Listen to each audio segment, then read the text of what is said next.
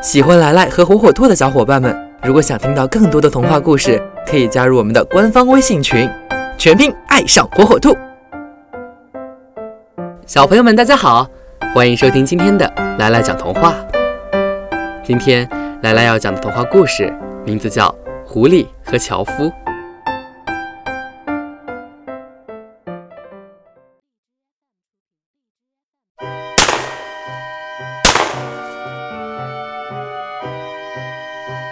狐狸在森林里被猎人追赶的已经没有地方可以逃了，心里很着急。正在这时，狐狸遇到了一个樵夫。狐狸跑到樵夫面前说：“亲爱的樵夫，求你救救我吧！后面有个猎人正在追我，被他追到的话，我就没命了。”见樵夫有些犹豫，狐狸又哭着说。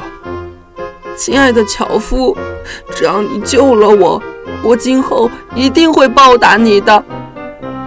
樵夫答应了狐狸的请求，让他藏在自己的小屋里。狐狸刚藏好，猎人就到了。猎人找不到狐狸，就向樵夫打听狐狸的下落。樵夫这时开始后悔答应帮助狐狸，他想告诉猎人狐狸的下落，但是又怕狐狸责怪自己不讲义气。于是他一边告诉猎人自己不知道，一边做手势告诉他们狐狸躲藏的地方。但是猎人并没有留意樵夫的手势，他们以为狐狸不在这里，就去别的地方找了。狐狸见猎人们都走远了，便从小屋里出来，什么都没说就准备离开。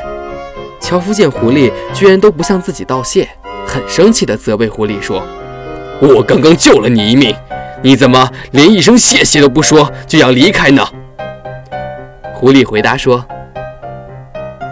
如果你的手势和你说的话是一样的，那我自然会好好感谢你了。”说完，扬长而去。我们一定不要相信这种嘴里说要做好事，而实际上却在做坏事的人。